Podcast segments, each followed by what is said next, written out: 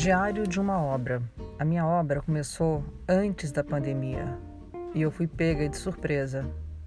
Tive que me adaptar, tive que mudar todos os meus planos de 2020.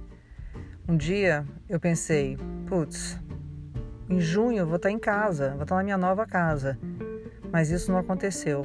Eu tive que ficar no lugar onde eu estava, no apartamento alugado, que não era minha casa e que também eu não tinha me preparado para isso. Até meu orçamento foi bem complicado. E parece que não tem fim. Hoje eu vim aqui ver como estava e eles estão no finalmente, mas aí quando eu penso, aonde eu coloquei o meu dinheiro? Tanto dinheiro, eu tô vendo uma coisa que não parece tão diferente de como estava. Mentira, estou exagerando. Mas foi muito aflitivo. A culpa de insistir com o condomínio, com o síndico, com os moradores por causa do Covid, a responsabilidade né, de não deixar que acontecesse nenhum problema, enfim. Administrar funcionários de terceiro, muito difícil. Eu não acredito que eu vou morar, que eu consegui em, três anos mudar a minha vida do Morumbi para Higienópolis. Às vezes eu fico pensando se foi uma decisão certa.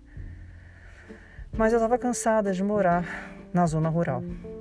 De morar num lugar que eu ficava com medo de sair à noite, que eu não via as pessoas andando na rua, que era também um lugar meio elitista.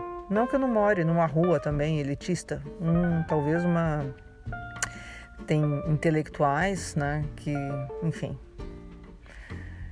é, fingem que não são elitistas, mas certamente são também, porque essa rua aqui é uma super rua, muito gostosa de morar. E cara também, né? Não é qualquer um que pode morar aqui. Eu dei sorte de comprar um apartamento direto com o vendedor e comprar no preço justo, digamos assim. Bom, isso é só o começo. Eu só quis fazer um resumo e eu vou continuar com essa história.